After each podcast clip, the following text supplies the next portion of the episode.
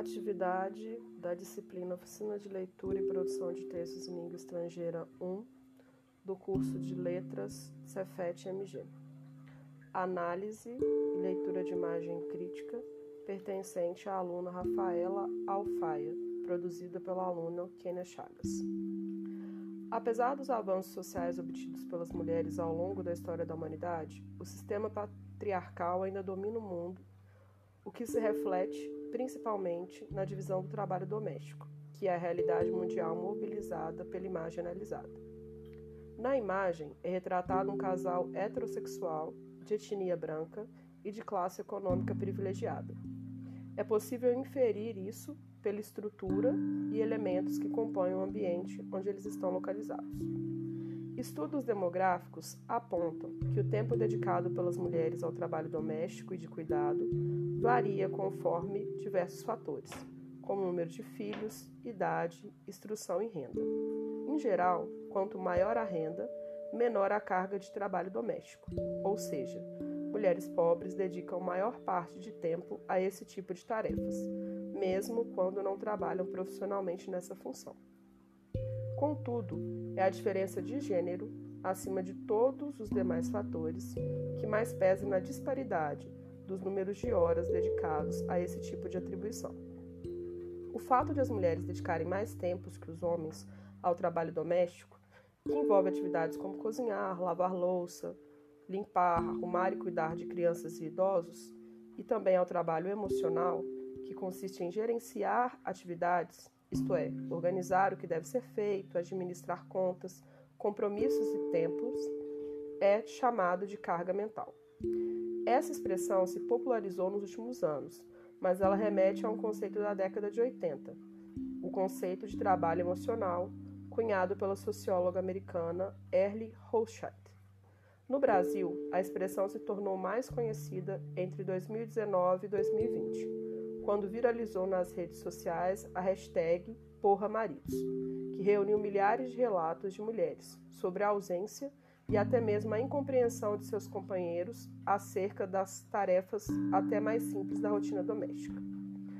Além do trabalho formal fora de casa, as mulheres são responsáveis por 92,1% dos afazeres domésticos e dedicam cerca de 18,5 horas semanais para cuidar da casa e dos outros segundo os dados do IBGE divulgados em junho de 2020. Já os homens dedicam cerca de 10,4 horas semanais, ou seja, uma diferença média de 8,1 horas. Essa dinâmica faz com que a cabeça das mulheres não parem de trabalhar enquanto seus maridos relaxam, como foi bem apontado no fato do homem da imagem crítica analisada estar sorrindo em uma rede enquanto sua parceira desempenha múltiplas funções. Quando questionados, os homens afirmam, afirmam que já ajudam ou que sentem que auxiliam nas tarefas de casa, mas a maioria se limita a executar ordens que geralmente precisam ser verbalizadas mais de uma vez em forma de um pedido de ajuda. Parece que o gênero masculino tem alergia ao comando e à tomada de decisões nesse âmbito, que sempre delegam nas mãos das mulheres. Na imagem crítica analisada, o fato de a mulher sobrecarregada estar em preto e branco é um destaque em relação ao colorido geral do restante da imagem e principalmente se comparado aos tons quentes usados na imagem do homem.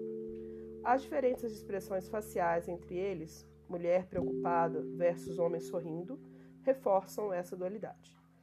Historicamente, a administração da casa é percebido como algo essencialmente feminino, feito quase que por instinto.